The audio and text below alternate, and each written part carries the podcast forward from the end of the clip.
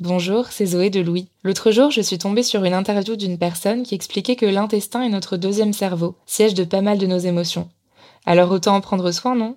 Activia, notre sponsor en ce moment, est la marque spécialisée dans le bien-être digestif depuis plus de 35 ans. Avec Activia, découvrez trois actions, soutien du métabolisme, actif à l'intérieur et apport de nutriments. Le tout toujours avec des probiotiques et le bon goût d'Activia à retrouver en une multitude de saveurs. Merci Activia pour leur soutien et bonne écoute Activia contient des ferments du yaourt qui sont des probiotiques. Ils vous aident à digérer le lactose du produit en cas de difficulté à le digérer. Activia est source de calcium et de protéines. Le calcium contribue au fonctionnement normal des enzymes digestives et à un métabolisme énergétique normal.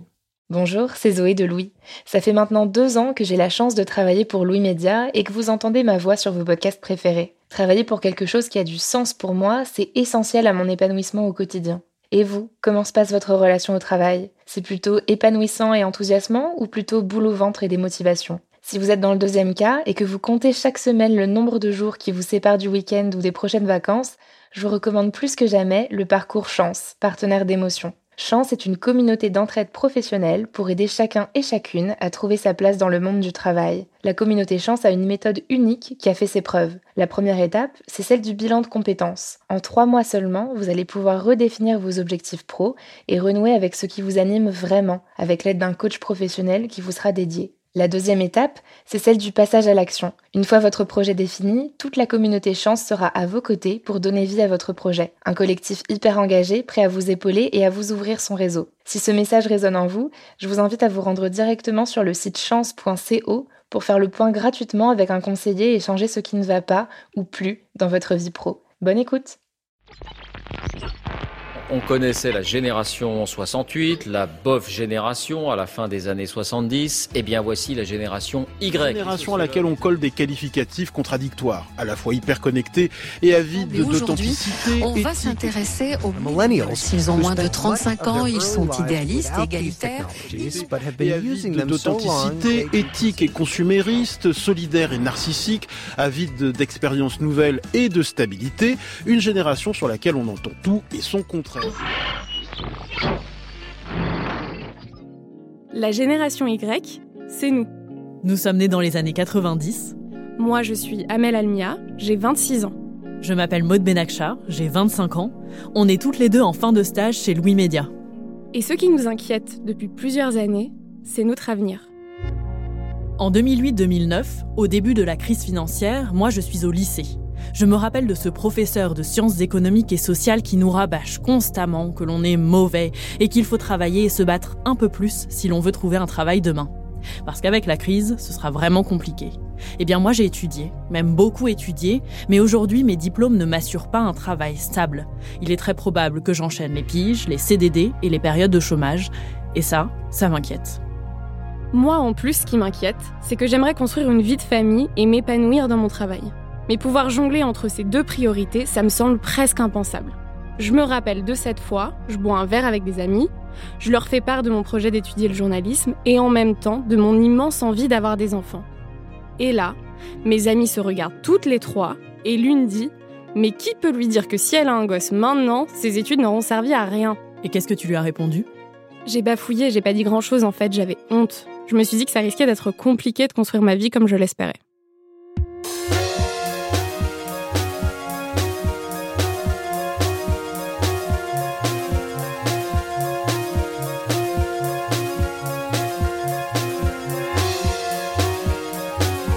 Je suis Adélie Pojman-Pontet, vous écoutez Émotion.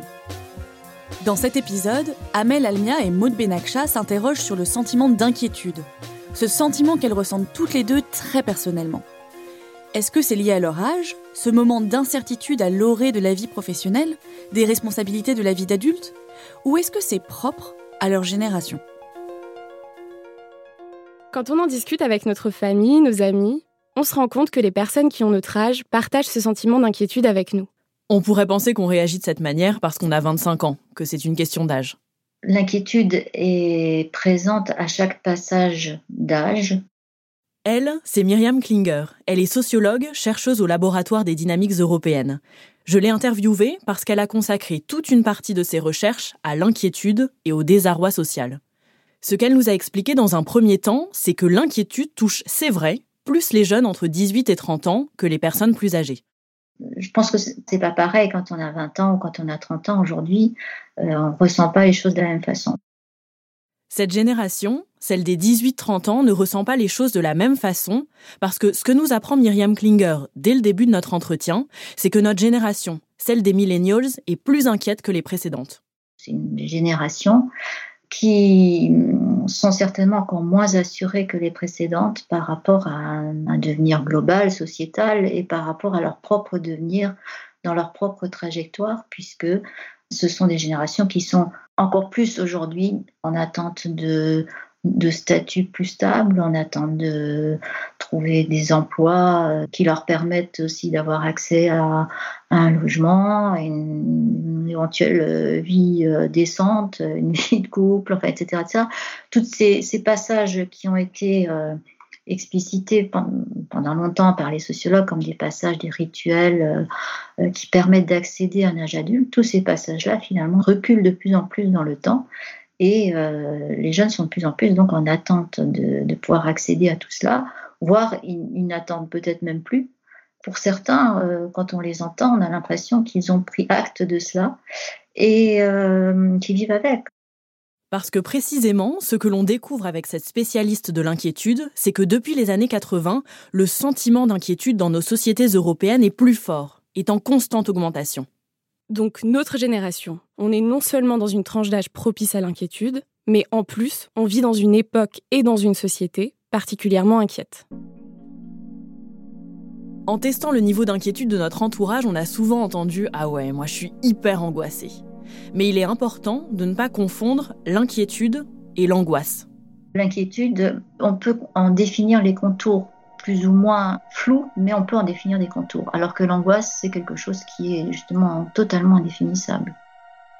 Indéfinissable parce que l'angoisse, c'est ce malaise, ce sentiment diffus que tout va toujours mal se passer. Les personnes anxieuses peuvent angoisser sans qu'il y ait de raison apparente. C'est le fameux et si, et si, et si. Tout au quotidien est matière à angoisser. À l'inverse, L'objet de l'inquiétude est concret. On est inquiet d'avoir un cancer parce que notre mère et notre grand-mère ont eu un cancer. C'est probable et rationnel. L'autre confusion que l'on pourrait faire, c'est mélanger peur et inquiétude. Ce sont deux concepts liés mais distincts. L'inquiétude, c'est une mise à distance de la peur, ou encore euh, une peur de la peur, une peur au second degré. En fait, quand on est inquiet, on a peur d'avoir peur. Par exemple, quand on est enfant, on a souvent peur du noir. Être couché dans son lit, ne plus être capable de différencier les formes et les couleurs, ne pas savoir si quelqu'un se trouve dans notre chambre, ça peut terrifier. À ce moment-là, le moment où l'on se retrouve dans le noir, on ressent de la peur. Mais le lendemain, avant d'aller dormir, quand on se brosse les dents, l'idée même que dans un futur proche, on va se retrouver à nouveau dans le noir, ça, ça inquiète. Dans l'inquiétude, tout est une question de temporalité. L'inquiétude, c'est quelque chose qui est plus inscrit dans, le temps, alors que la peur, c'est vraiment de l'ordre de l'émotion euh, immédiate. Pendant la Seconde Guerre mondiale, par exemple, on avait peur qu'à tout moment une bombe nous tombe sur la tête. Aujourd'hui, il n'y a plus de menace aussi tangible et destructrice dans notre quotidien d'Européens. Il y a eu des attentats qui sont sporadiques, on peut y penser, mais ça ne suscite pas une peur immédiate. Le matin, quand on va au travail, à l'école, on n'a pas peur de mourir. La peur est liée à un événement du présent, alors que l'inquiétude se construit en imaginant l'avenir. Dans un pays en guerre, on n'est pas inquiet, on a peur. Chez moi, en Suisse par exemple, pays de la neutralité, pas du tout touché par la guerre aujourd'hui, très peu touché par la guerre autrefois, on trouve une cristallisation de l'inquiétude dans presque toutes les habitations avec les bunkers. Ce qu'on appelle communément bunker, c'est en fait un abri anti-atomique. Une pièce protégée par des gros murs en béton et construite sous terre. Figurez-vous que si tous les Suisses se réfugiaient dans des bunkers, il y aurait encore assez de place pour accueillir l'équivalent de tous les habitants de Bordeaux et sa banlieue. Parce qu'en Suisse, sachez que c'est tout à fait normal d'avoir un bunker à la place de sa cave. Quand Amel m'a parlé de ça la première fois, j'ai trouvé ça hallucinant. Mais oui, les Suisses sont si inquiets qu'ils construisent des abris sous leurs maisons et leurs écoles. Alors, je suis allée à Berne, capitale de la Suisse, pour rencontrer Sylvia Berger-Ziaudin. C'est la spécialiste de l'histoire des bunkers en Suisse. Ce qu'elle raconte là, en suisse allemand, c'est qu'elle est professeure assistante en histoire du 19e et 20e siècle à l'université de Berne.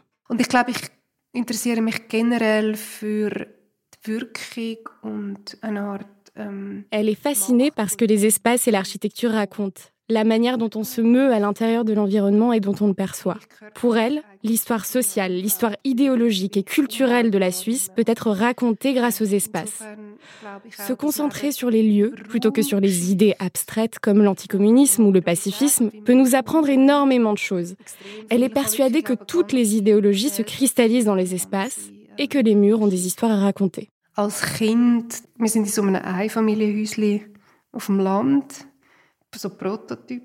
Quand j'étais enfant, on habitait dans une petite maison individuelle à la campagne avec un jardin. Donc j'ai grandi là-bas, dans une maison qui a été construite en 1974, je crois. Et bien évidemment, il y avait un bunker, car la loi sur la protection civile était en vigueur.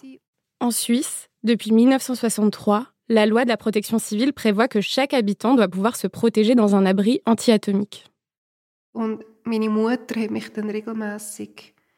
Ma mère m'envoyait régulièrement en bas dans le bunker pour aller chercher des provisions. On y stockait de l'eau, des pommes de terre, des confitures, de la farine, des choses comme ça. Et à chaque fois que je me retrouvais devant cette grosse porte en béton avec ce gros levier de sécurité, je me demandais ce qu'il se passerait si je devais me réfugier dans cette pièce toute seule. Est-ce que je serais capable de fermer la porte? Où est-ce que je dormirais? Comment est-ce que j'irais aux toilettes? En fait, c'est comme si la matérialité de cet endroit me confrontait avec la potentialité de la guerre. Et ça, ça faisait naître une forme d'inquiétude. La Suisse est un pays neutre, mais il faut savoir que cette neutralité de la Suisse ne date que du Congrès de Vienne en 1815. Et d'ailleurs, elle n'a pas vraiment été choisie. C'était plutôt un compromis avec les pays signataires du traité, comme l'Angleterre, la Russie ou la France. Avant ça, la Suisse a connu des guerres et a été confrontée à des conflits externes et internes. Et même une fois la neutralité actée, les menaces n'ont pas disparu. Pendant la Première Guerre mondiale, par exemple, la Suisse est théoriquement hors de danger parce qu'elle est neutre. Mais la Belgique, qui est neutre aussi à l'époque, est envahie par les troupes allemandes pendant toute la durée de la guerre. Donc la Suisse peut aussi être inquiète puisque la neutralité ne protège pas forcément. Et pendant la Seconde Guerre mondiale, c'est une vraie peur qui assaille le pays. Parce que la population suisse entend les avions de chasse, les bombes, il y a un couvre-feu, des alarmes presque tous les jours, et les hommes quittent leur famille pour protéger le pays dans l'armée. Parce que la neutralité n'empêche pas l'existence d'une armée. Pendant la première moitié du 19e siècle, il a été décidé que si le pays voulait rester neutre, il fallait avoir une force de dissuasion, et donc s'armer et être prêt à se défendre. Ou du moins montrer que l'on est capable de se défendre pour pouvoir rester neutre et éviter toute lutte frontale. Donc entre 1939 et 1945, il y a eu plusieurs bombardements accidentels à Bâle, à Genève, dans des villes bernoises ou jurassiennes. Bref, c'est sûr que la Suisse se porte mieux que ses voisins, car elle n'a pas le droit de prendre parti et qu'on n'a théoriquement pas le droit d'envahir, mais on ne peut pas dire qu'elle est complètement épargnée. Les Suisses ont vécu dans la peur.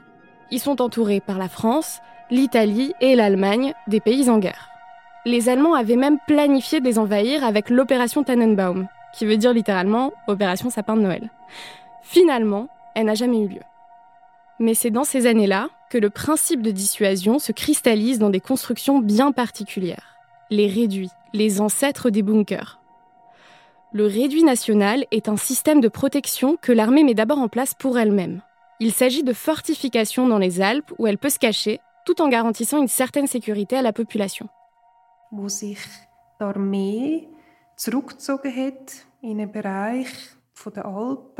L'armée s'est retirée dans une zone dans les Alpes, le Valais et les Grisons, une espèce de zone centrale où ils se barricadaient. Après la Seconde Guerre mondiale, il y avait cette certitude que la Suisse n'avait pas été attaquée parce qu'elle s'était défendue en se retirant dans ses réduits et qu'elle était quelque part insaisissable. Après la Seconde Guerre mondiale, dans les années 50, la Suisse, comme l'Europe et le reste du monde, vit sous la menace de la guerre froide. Le système de réduit est alors étendu à la protection de la population. C'est là que naît l'idée des bunkers dans les maisons individuelles. L'inquiétude dominante à l'époque, c'est la bombe atomique. Surtout depuis les bombes lancées sur Nagasaki et Hiroshima en août 1945. Und natürlich hat es so verschiedene Phasen gegeben, wo der kalte Krieg Il y a eu plusieurs phases pendant lesquelles la guerre froide aurait pu très vite se transformer en guerre chaude, notamment en 50-51 avec la guerre de Corée, en 56 avec l'insurrection des Hongrois et la répression russe qui s'en est suivie, puis à nouveau avec la crise de Cuba et la construction du mur de Berlin en 61-62. Ces moments ont été des phases de grandes menaces où en Suisse, ce qu'on ressentait c'était Là, c'est sûr, la Troisième Guerre mondiale va commencer.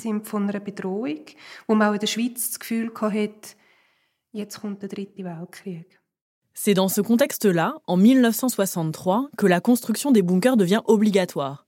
Pour chaque nouvel immeuble construit sur le territoire suisse, un bunker doit être construit en sous-sol. Le but est de garantir une place par habitant. Au moment de construire ces abris anti-atomiques, les Suisses ont deux choses en tête. La première, c'est la peur ressentie pendant les périodes de guerre mondiale.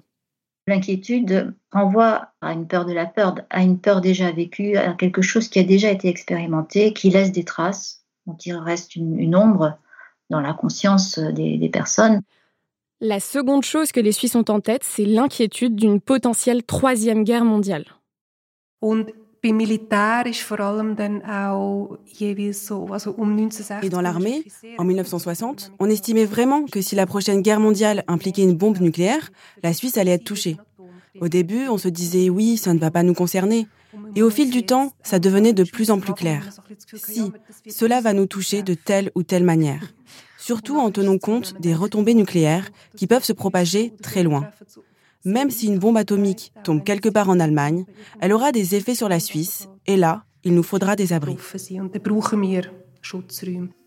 Ils regardent à la fois ce qu'ils ont vécu dans le passé et ce qui pourrait se produire dans le futur. C'est à ce moment précis, dans ce balancier entre le passé et le futur, que s'immisce l'inquiétude. Au fur et à mesure que l'événement qui provoque la peur s'éloigne, l'émotion de peur se transforme en souvenir de la peur, donc en inquiétude et un événement peut raviver ce souvenir. C'est ce qui est arrivé aux parlementaires suisses au printemps 2011, au moment de la catastrophe nucléaire de Fukushima. Ähm,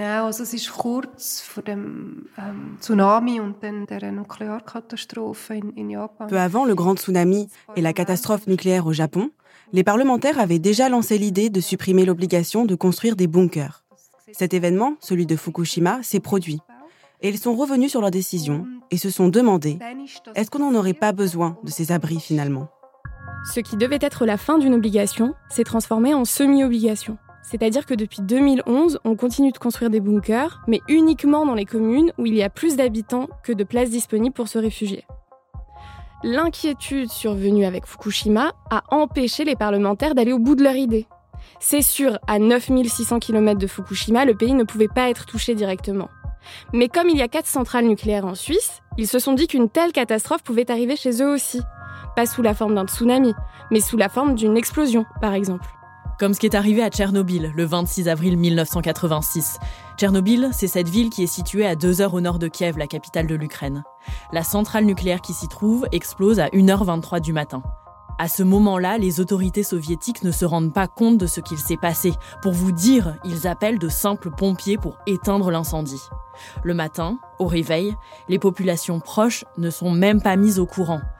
Toute la journée du 26 avril, les dirigeants gardent le silence. Ce n'est que le lendemain que les habitants des villes alentours sont évacués. Cet événement-là a été un traumatisme pour toute l'Europe, parce qu'évidemment, le nuage nucléaire ne s'est pas arrêté aux frontières de l'URSS. Hey, it's Danny Pellegrino from Everything Iconic. Ready to upgrade your style game without blowing your budget?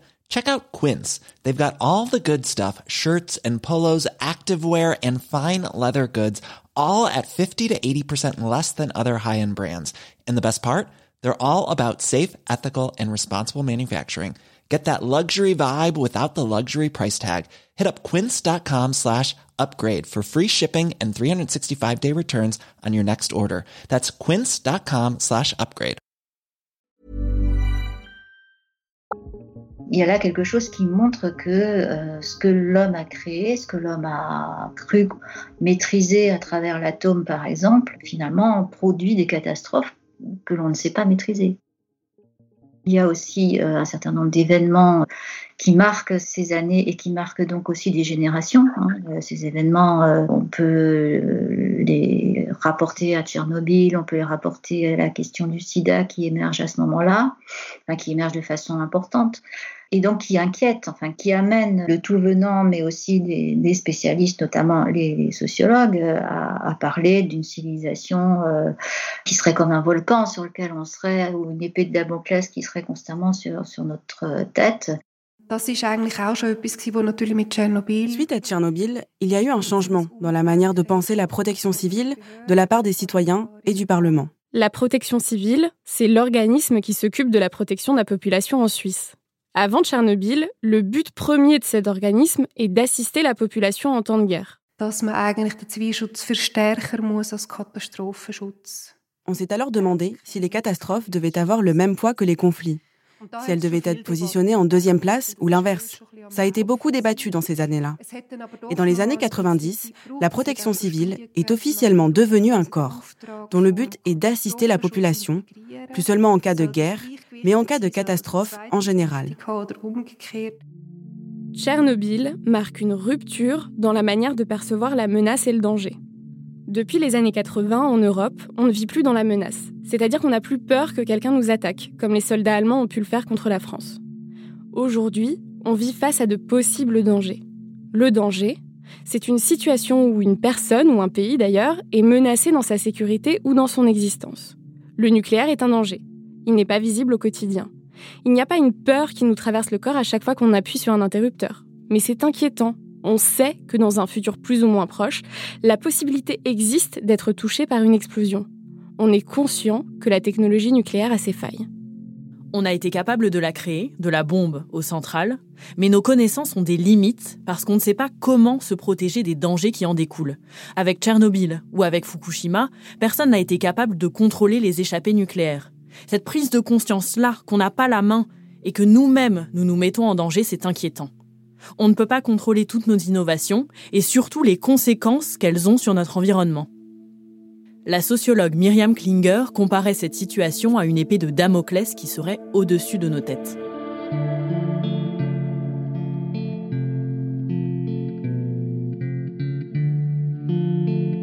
Cette prise de conscience-là, celle de ne pas avoir la main sur ce qui affecte notre environnement, s'incarne aujourd'hui dans une inquiétude autour des enjeux écologiques. Depuis 2018, les collégiens, lycéens et étudiants sont prêts à sécher les cours pour protester contre les hommes politiques qui, de leur point de vue, ne prennent pas suffisamment de décisions pour l'écologie. Parmi les organisateurs des manifestations, il y avait une association de défense de l'environnement dont fait partie Camille.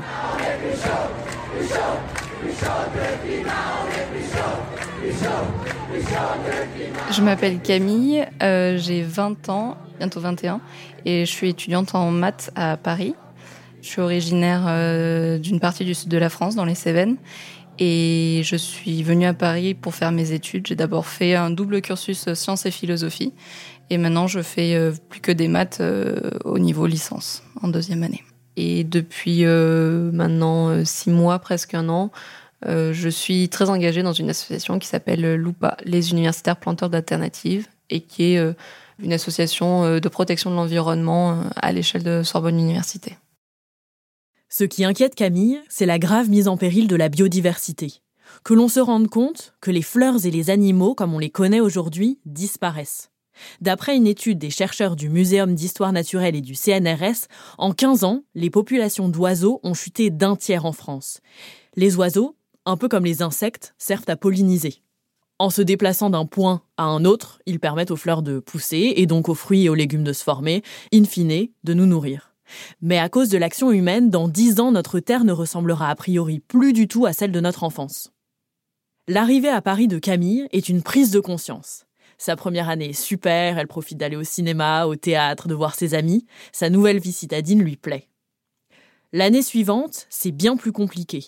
Elle se sent mal à Paris, elle fait une dépression, et elle se rend compte que c'est seulement dans la nature qu'elle se sent bien, comme sur le Mont Calme, une petite montagne juste au-dessus de chez ses parents, dans les Cévennes. Il y a vraiment une très jolie vue sur euh, les Cévennes. Par certaines luminosités, il y a vraiment, on voit en fait les montagnes successives avec un dégradé de bleu-vert, disons. De voir tout ce, ce vert et ce bleu, parce que du coup il y a aussi le ciel, ça me procure à chaque fois une sorte de sentiment de... Je suis émue quoi, à ces moments-là, et c'est une bouffée d'air frais et en même temps des émotions. Il y a, vraiment cette idée d'avoir un poids qui s'en va. Enfin, je me sens. J'ai l'impression qu'il y a un truc qui me pèse quand je suis en ville, qui, d'un seul coup disparaît. Et puis physiquement, euh, enfin, j'ai les larmes aux yeux, j'ai parfois le nez qui pique un peu et, juste, je suis, je émue. Donc j'ai, voilà. Et je me sens. Euh, enfin, quand je parle de bouffée d'air aussi, c'est ça. C'est vraiment. Je me sens d'un seul coup beaucoup plus légère. Camille a grandi dans la nature sévenole, mais elle n'a pas toujours eu un rapport si fort à cet environnement. Elle n'aimait pas tellement les randonnées, par exemple.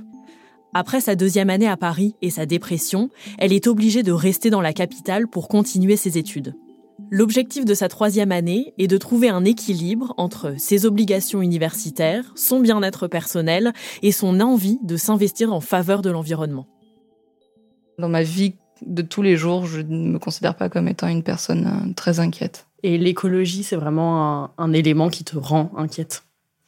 Oui, effectivement, l'écologie, c'est c'est quelque chose qui m'inquiète. Par le biais associatif, je pense notamment, je suis amenée à assister à des conférences, à lire des articles de presse ou des articles scientifiques qui parlent de divers sujets en rapport avec bon, ce qu'on pourrait appeler l'écologie du coup. Et j'ai constaté que, plus je me renseignais sur ce sujet-là, et plus j'ai tendance à me dire, ben, c'est, enfin, pardonnez-moi l'expression, mais c'est vraiment la merde, quoi. Genre, vraiment, c'est, il se passe vraiment beaucoup de trucs et qui sont pas cool du tout. Il n'y a pas du tout de prise de conscience euh, de nous, humains, sur les conséquences que nos modes de vie ont. C'est à force de s'instruire qu'elle est inquiète. C'est ça qui l'a amenée à s'inquiéter, toutes ces informations. Je pense en particulier à une fois où, du coup, dans le cadre associatif, j'ai été amenée à faire une réunion avec un, enseignant-chercheur en, écologie. Et donc, euh, en sortant de la réunion, je me suis juste sentie euh, extrêmement désemparée, très, très, très, très triste. Et vraiment euh, un peu aussi très, très honteuse. J'avais l'impression d'avoir un poids énorme sur moi, d'avoir vraiment toute cette conscience-là que l'homme faisait du mal à la nature et qui n'en avait pas conscience. Et j'avais vraiment l'impression d'avoir ce poids-là qui m'écrasait un peu qui me donnait vraiment juste envie de me mettre en boule dans un coin et, et qui me faisait pleurer, quoi. Qui me faisait pleurer parce que j'avais cette tristesse-là et cette honte et culpabilité. Tous ces articles, les conférences, les rencontres avec des chercheurs contribuent d'autant plus à décupler l'inquiétude de Camille. Et ça, c'est une donnée importante de l'inquiétude à notre époque. Aujourd'hui, l'accès aux connaissances est démultiplié. Par exemple, quand on tape crise écologique dans Google, on obtient 8 330 000 résultats. En fait, une fois qu'on a toutes ces connaissances, on a plus conscience des dangers. Même si, a priori, on ne se rend pas compte dans la rue que la biodiversité est en danger, on ne peut pas dire qu'on n'est pas au courant. Parce qu'on a accès à toutes les informations sur le sujet, sur Internet, à la télé ou à la radio on a conscience des dangers. Et selon Myriam Klinger, avec cette conscience vient l'envie et le besoin de maîtriser les risques et de les rationaliser. C'est exactement ce qu'il se passe en Suisse au moment de la guerre froide. Souvenez-vous, ce qui inquiétait les forces militaires à l'époque, c'était la bombe nucléaire. Je ne crois pas qu'on parlait de peur ou d'inquiétude en Suisse, mais le discours était plutôt de dire on a conscience du danger. Je pense que danger est peut-être un meilleur terme que peur. C'était très présent. Depuis Nagasaki et Hiroshima, le danger, c'était la bombe atomique. Mais au début, on était très incertain quant aux effets de la bombe. C'est seulement dans les années 50 qu'on a commencé à comprendre ce qu'étaient les retombées nucléaires. Pour les gens de l'époque, il était clair que la prochaine guerre serait une guerre globale et qu'une guerre globale nécessitait une protection et une défense nationale totale.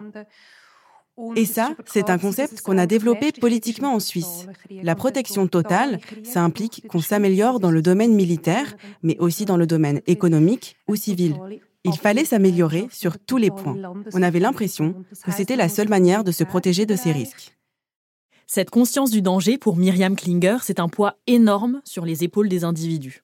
De plus en plus, donc, on conduit euh, chacun à se prémunir, à mener une plus globalement ce qu'on appelle une politique de, de précaution en suivant des principes de précaution et euh, de façon à éviter le plus possible euh, les dangers. C'est une thématique quotidienne qui enclenche encore plus le sentiment d'inquiétude. On est constamment obligé de euh, contourner des risques, de, les prévenir, de, de, prendre ses précautions, etc. Le principe de précaution, c'est le fait d'accepter qu'on est face à une incertitude et de tout faire pour éviter le danger malgré tout. Par exemple, j'habite à plus d'une heure de mon lieu de travail.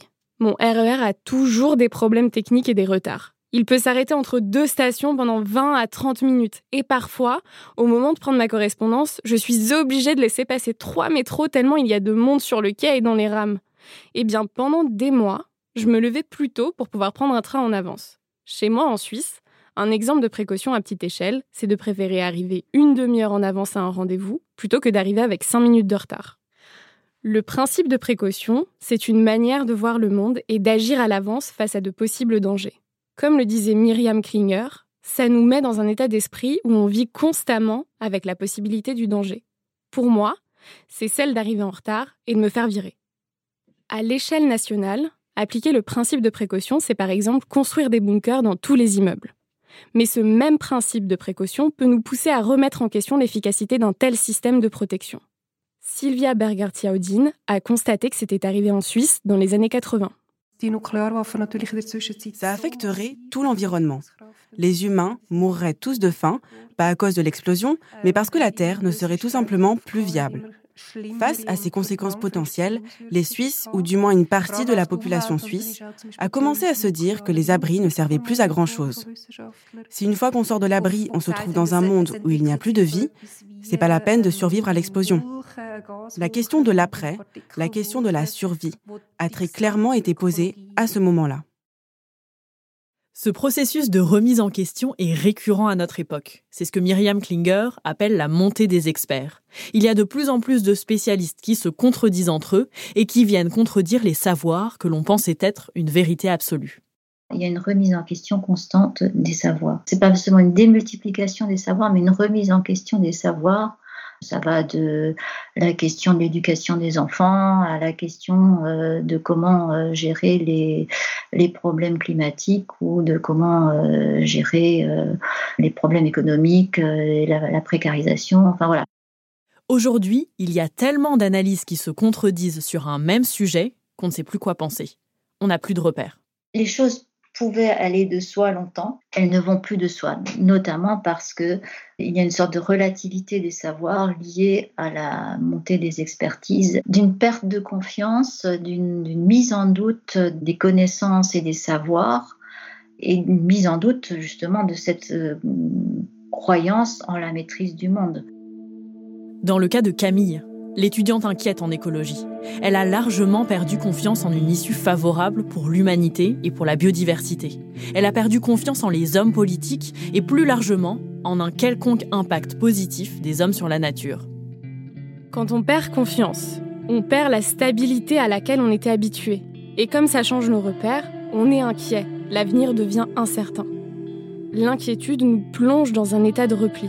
On veut s'écarter du danger comme les Suisses avec leur bunker ou Camille lors de sa dépression. Mais au bout d'un moment, on se rend bien compte que faire l'autruche ne fonctionne pas, qu'il faut continuer à vivre. Parce que l'inquiétude, c'est l'inverse de la quiétude. Ça met en mouvement. Aller de l'avant, c'est ce qu'a décidé de faire Camille en s'investissant dans l'associatif. Elle ne compte pas ses heures et cet investissement, ça l'apaise. De cette manière, elle n'a pas à penser à tout ce qui l'inquiète. Le fait d'être dans l'association, ça m'aide d'une part parce que ça m'occupe et donc c'est du temps que je ne passe pas à penser à la situation écologique. Et d'autre part, ça m'aide aussi parce que j'ai pas l'impression d'être complètement inactive en fait. J'ai l'impression d'avoir de réagir et moi je pourrais pas. Enfin, j'ai des amis qui ont conscience des crises environnementales actuelles et qui pour autant, euh, enfin, ne font rien vraiment pour. Et ça, moi, je, enfin, je vois pas comment ça pourrait être possible en fait pour moi. Juste, j'ai, ce besoin d'agir euh, coûte que coûte, alors même que je sais que euh, mon investissement ne va pas avoir un impact monstrueux, euh, pas du tout à la hauteur des enjeux. Et ben juste, il faut que j'agisse, il faut que j'agisse. Camille défie les dangers. Elle regarde en face l'objet de son inquiétude grâce à son engagement dans l'associatif. Finalement, elle reconstruit des repères, donc une confiance dans un cadre qui lui est tout personnel. C'est ce que Myriam Klinger appelle la confiance vigilante. Elle est consciente du danger, mais elle l'affronte. Il s'agit de se mobiliser et de retrouver du sens. C'est pour ça que le constat de Myriam Klinger, celui que notre époque est plus inquiète, ne la déprime pas. J'aurais tendance à penser que c'est plutôt positif, c'est constructif, ça construit quelque chose. Ça construit notamment euh, de nouveaux liens et de nouvelles façons d'être ensemble. L'inquiétude, c'est un sentiment qui nous pousse à changer, à nous renouveler, à remettre les choses en question. Si comme nous, vous êtes inquiet pour votre avenir professionnel ou pour l'écologie comme Camille, mais que vous continuez à avancer, c'est que vous avez la capacité à construire votre vie tout en étant conscient que tout n'est pas parfait. Et si vous n'y arrivez pas encore, essayez la technique de Camille. Ciblez vos inquiétudes, tentez de rencontrer les personnes qui ont les mêmes que les vôtres, et ça vous aidera peut-être à retrouver du sens.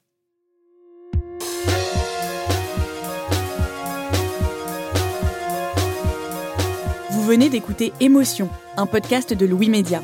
Cette émission a été réalisée par Amel Almia et Maud Benakcha, avec mon aide et celle de Charlotte Pudlowski qui était à la rédaction en chef. La création sonore est de Nicolas Vert et de Claire Cahu. L'enregistrement et le mixage ont été réalisés par Jean-Baptiste Bonnet. Merci à nos interlocutrices et interlocuteurs de nous avoir accordé de leur temps. Vous pouvez écouter Émotion sur toutes les applications de podcast comme iTunes, Google Podcast, YouTube, Spotify ou SoundCloud. Nous sommes aussi sur les réseaux sociaux, at Émotion Podcast, émotion avec un S, et sur Facebook, Instagram et Twitter. Si vous avez une histoire forte en lien avec une émotion, n'hésitez pas à nous écrire à hello at louismedia.com. À bientôt!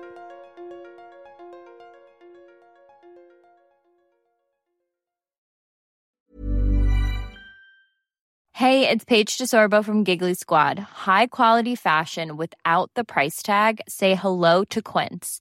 I'm snagging high-end essentials like cozy cashmere sweaters, sleek leather jackets, fine jewelry, and so much more. With Quince being 50 to 80% less than similar brands. And they partner with factories that prioritize safe, ethical, and responsible manufacturing. I love that. Luxury quality within reach. Go to quince.com slash style to get free shipping and 365 day returns on your next order. Quince.com slash style.